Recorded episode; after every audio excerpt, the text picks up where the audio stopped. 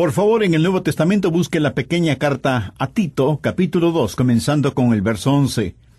Porque la gracia de Dios se ha manifestado para salvación a todos los hombres, enseñándonos que, renunciando a la impiedad y a los deseos mundanos, vivamos en este siglo sobria, justa y piadosamente, aguardando la esperanza bienaventurada y la manifestación gloriosa de nuestro gran Dios y Salvador Jesucristo, quien se dio a sí mismo por nosotros para redimirnos de toda iniquidad y purificar para sí un pueblo propio, celoso de buenas obras. Esto habla y exhorta y reprende con toda autoridad. Nadie te menosprecie. ¿Qué es la gracia? Gracia es el amor de Dios que le mueve a dar algo valioso a quien no tiene ningún mérito y ni lo quiere. Y Dios debe persuadirnos que lo necesitamos. Gracia es el amor que Dios derrama a un altísimo costo para Él. Sublime gracia que salva a los pecadores en cualquier lugar, en cualquier momento, no importa cuán viles y malvados sean, si se acercan a Dios con arrepentimiento y fe serán salvados gloriosamente, instantáneamente, radicalmente, dramáticamente y eternamente. La sublime y admirable gracia de Dios. ¿Qué es lo que la gracia de Dios enseña? De acuerdo al verso 11, que debemos vivir en este mundo de una manera sobria, justa y piadosa. ¿Cuál es el estilo de vida que es una deshonra para la gracia? Es la mundanalidad o sea, los deseos mundanos. El gran problema en la iglesia de este siglo es el problema de la mundanalidad. A muchas personas les gusta escuchar mensajes acerca de la gracia, pero no quieren que se les enseñe acerca de la mundanalidad. Sin embargo, mire lo que dice el verso 15. Esto habla y exhorta y reprende con toda autoridad nadie te menosprecie. El diablo no quiere que usted escuche mensajes acerca de la gracia de Dios, y por eso trata de negar la gracia. Pero, como no puede hacerlo, entonces procura distorsionar la gracia para hacerle creer que toda vez que usted es salvo por gracia y que las obras no le ayudan ni le mantienen salvo, entonces no tiene ninguna importancia la forma en que viva. Amiga, amigo, no hay mentira más diabólica e infernal que esa. Permítame decir que necesitamos orar para que Dios nos ayude a vivir vidas que no sean una deshonra para la gracia. A veces escuchamos de cristianos mundanos. Esa es una contradicción de términos. Un gran evangelista del pasado solía decir, hablar de cristianos mundanos es lo mismo que hablar de diablos celestiales. Ahora estoy muy consciente que en esta generación no escuchamos muchas predicaciones acerca de la mundanalidad. De hecho, el mundo se ha vuelto tan eclesial y la iglesia se ha vuelto tan mundanal que la gente en realidad no entiende el principio bíblico de separación. ¿Qué quiere decir mundanalidad? ¿Qué es el mundo? Cuando la Biblia habla del mundo, como en Tito 2.12, no se refiere al planeta Tierra. Nada de malo en este globo terrestre. Dios lo hizo, Dios lo creó. Jesús amaba la naturaleza. El mundo físico y todo lo que en él hay es de Dios. Él es dueño de todo porque rocas, árboles, ríos, montañas, llanuras, océanos, desiertos, cascadas, etcétera, etcétera, todo lo hizo Dios. Así que cuando la Biblia habla del mundo, no se refiere al planeta Tierra, ni a la gente que habita este planeta. Dios ama a toda la gente de este planeta, tanto que en Juan 3:16 leemos, porque de tal manera amó Dios al mundo que ha dado a su Hijo unigénito. Y si Dios ama a todos, usted también debería amar a todas las personas. Entonces, ¿qué significa el mundo y la mundanalidad? La palabra mundo proviene de la palabra griega cosmos y se refiere a un sistema, a un orden de cosas, a una filosofía. Por ejemplo, cotidianamente hablamos del mundo de los deportes, de los negocios, de la moda. Anote al margen primera de Juan 2, 15. No améis al mundo, ni las cosas que están en el mundo. Si alguno ama al mundo, el amor del Padre no está en él. Bueno, ¿qué significa esto? Sencillamente que usted no puede amar el sistema, el estilo, la filosofía del mundo y amar a Dios al mismo tiempo. ¿Cuál es el sistema del mundo? Para empezar, permítame decir que este mundo tiene un príncipe. ¿Quién es el príncipe de este mundo? Busque Juan 12, los versos 31 y 32, en donde Jesús, anticipando el Calvario, dice, Ahora es el juicio de este mundo. Ahora el príncipe de este mundo será echado fuera. ¿Quién es el príncipe de este mundo? El mismo Satanás. En Juan 14:30 Jesús dijo, No hablaré ya mucho con vosotros, porque viene el príncipe de este mundo, y él nada tiene en mí. O sea, Satanás no tiene nada de qué acusarle a Jesús. No tiene ninguna tentación que pueda seducir a Jesús. El diablo no puede acusar a Jesús de nada. Y luego Jesús habla del Espíritu Santo que vendría y traería juicio. Busque Juan 16, 11. Y de juicio, por cuanto el príncipe de este mundo ha sido ya juzgado. Tres veces en estos versículos Jesús hace referencia al príncipe de este mundo, Satanás. Ahora veamos primera de Juan 5, 19. Sabemos que somos de Dios y el mundo entero está bajo el maligno. Es Satanás quien tiene al sistema mundial en sus brazos. El sistema, el estilo, la filosofía del mundo están, por así decirlo, acurrucados en los brazos de Satanás.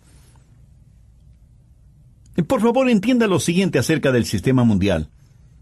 Es la antítesis de lo que es la gracia. Y detrás de ese sistema está Satanás, el poder detrás del trono. Algunas veces me preguntan, eh, Pastor, ¿cree usted en la teoría de una conspiración histórica? ¿Cree usted que hay personas u organizaciones que detrás de las bambalinas lo controlan y lo manipulan todo? ¿Cree que todo lo que sucede es debido a una mente maestra? Y respondo, francamente no lo sé. Pero sí sé que hay una mente maestra y es Satanás. Jesús lo identifica como el príncipe de este mundo. Y tiene muchos esclavos que le llaman maestro dirige una organización intrincada, una red de maldad. Escuche lo que Pablo dice acerca de Satanás en Efesios 6:12, porque no tenemos lucha contra sangre y carne, sino contra principados. Satanás es el príncipe. Un principado es una organización que está bajo el liderazgo de un príncipe contra potestades, contra los gobernadores de las tinieblas de este siglo, contra huestes espirituales de maldad en las regiones celestes. Sí, hay una gran conspiración. Y la Biblia la identifica como el misterio de la iniquidad. Este mundo, este sistema, esta filosofía tiene un príncipe. ¿Qué en cuanto a la filosofía del mundo? Es una seductora red de ideas y valores hábilmente entretejidos para esclavizar a los culpables y atrapar a los inocentes. Primera de Corintios 2.12 habla del espíritu del mundo. Primera de Corintios 3.19 habla de la sabiduría de este mundo. El diablo es muy sutil. Alguien dijo que el diablo es brillantemente estúpido y horriblemente hermoso. Primera de Corintios 7.31 habla de las modas del mundo que pasan rápidamente y en Primera de Pedro 2.20 se habla de la contaminación mundial. El mundo tiene su propia filosofía y la impulsa en las películas, en la televisión, en las noticias, en la religión. Va desde los jardines de infantes hasta las poderosas corporaciones internacionales. Y puede parecer inocente, atractivo e inofensivo, pero es un sistema, una filosofía. Y la Biblia habla del espíritu de este mundo, de la sabiduría del mundo, de la contaminación del mundo. Espero que lo comprenda. Pero no solo que hay un príncipe y una filosofía, sino que además hay un propósito. ¿Cuál es ese propósito? Hay un plan fríamente calculado, un propósito definido y firme por parte de este sistema mundial, estar en contra, ser hostil a las cosas de Dios. Veamos Juan 7, 7. Jesús dijo, No puede el mundo aborreceros a vosotros, mas a mí me aborrece, porque yo testifico de él que sus obras son malas. ¿Odia el mundo a Jesús? Absolutamente. No toda la gente odia a Jesús, pero el sistema mundano odia a Jesús. No odia al Jesús que sana, ni al Jesús religioso. Odia al Jesús que denuncia las obras malas del sistema, del estilo, de la filosofía mundana. Odia al Jesús justo, al que llama pecado al pecado.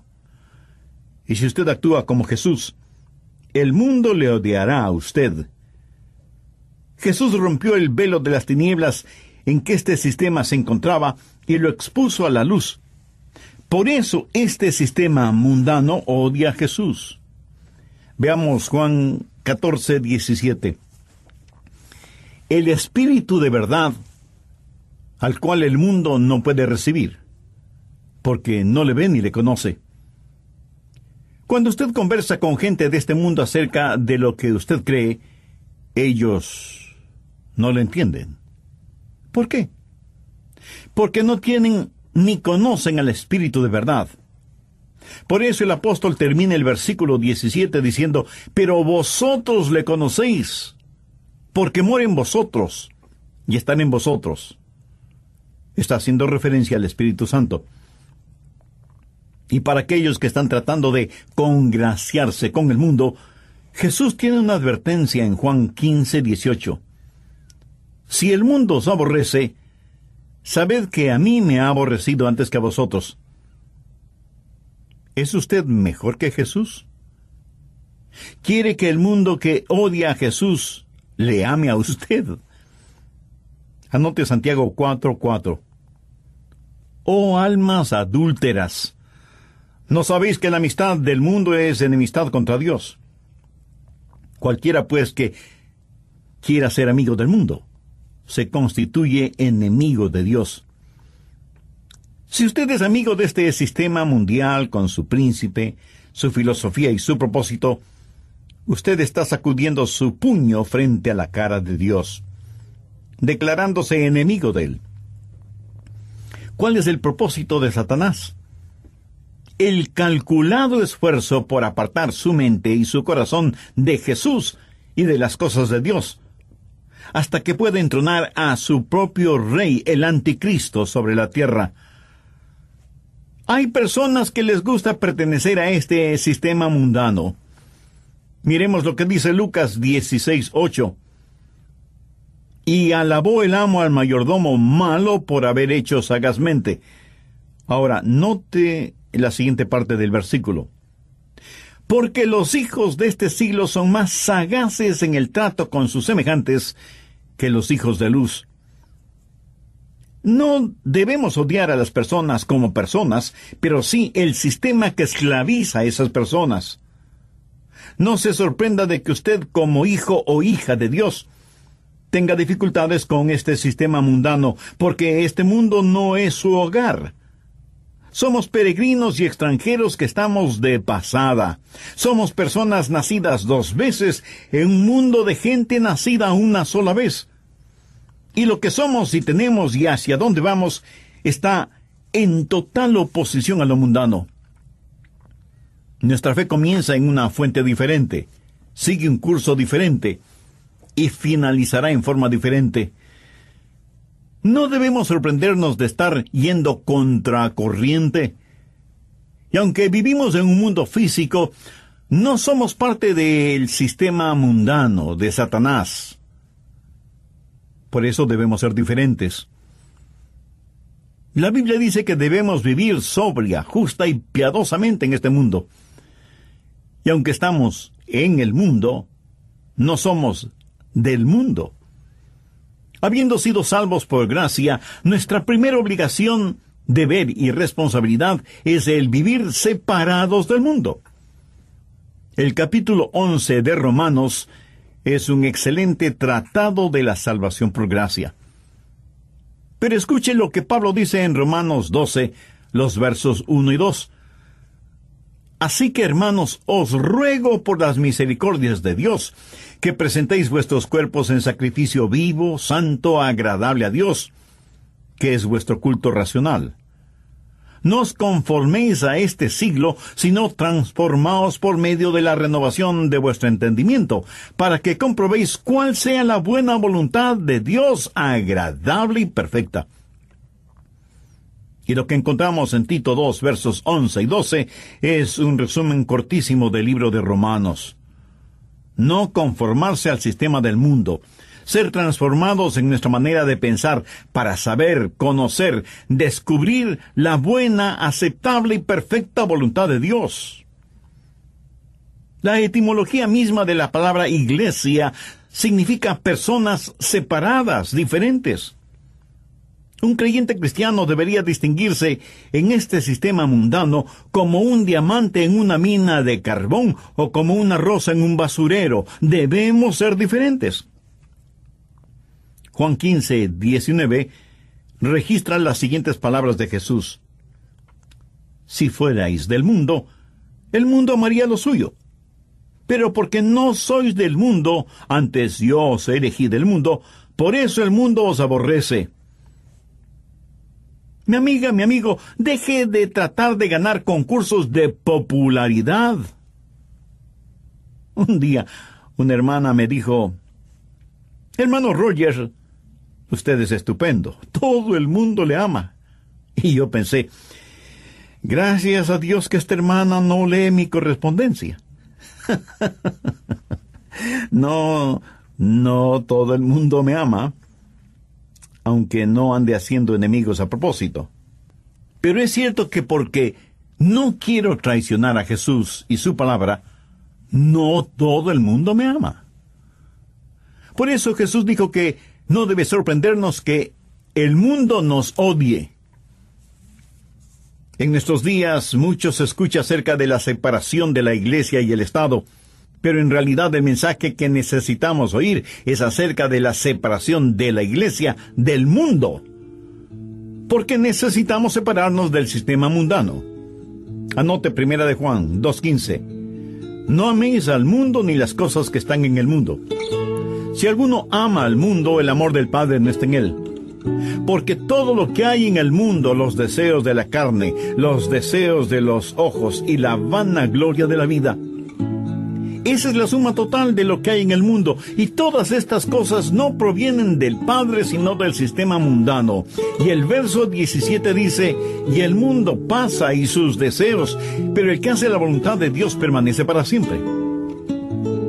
No conozco ninguna mejor ilustración para esto que la vida de Lot, que fue salvado por la gracia de Dios. Y aunque fue salvo por gracia, no aprendió la lección que tenemos en Tito capítulo 2, los versos 11 y 12. Pero por un momento quiero que veamos lo que dice segunda de Pedro 1, versos 1 y 2. Simón Pedro, siervo y apóstol de Jesucristo, a los que habéis alcanzado por la justicia de Dios y Salvador Jesucristo, una fe igualmente preciosa que la nuestra. Gracia y paz os sean multiplicadas en el conocimiento de Dios y de nuestro Señor Jesús. ¿Tiene la paz y la gracia de Dios en usted? Si usted no tiene a Jesús en su corazón, todavía no tiene la paz y la gracia de Dios. La salvación no es asunto de religión, sino de relación. Y este mismo momento usted puede tener esa relación íntima con Dios, recibiendo a Cristo como su Salvador.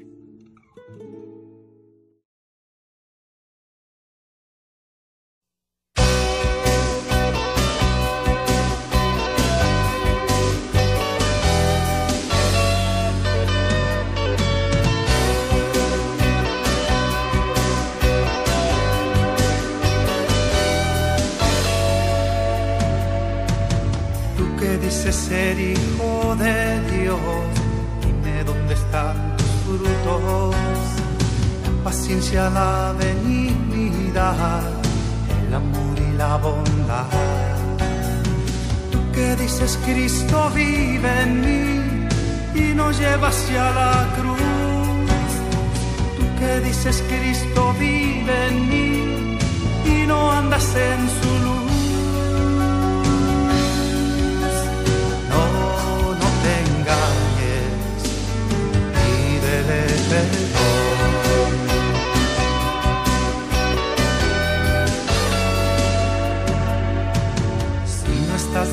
Dispuesto a negarte cuando el diablo viene a tentar, cuando ves un necesitado, pasas como nada sin mirar.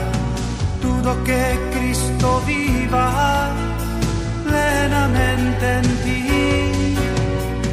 Cuando al final te llame ¿qué vas a decir?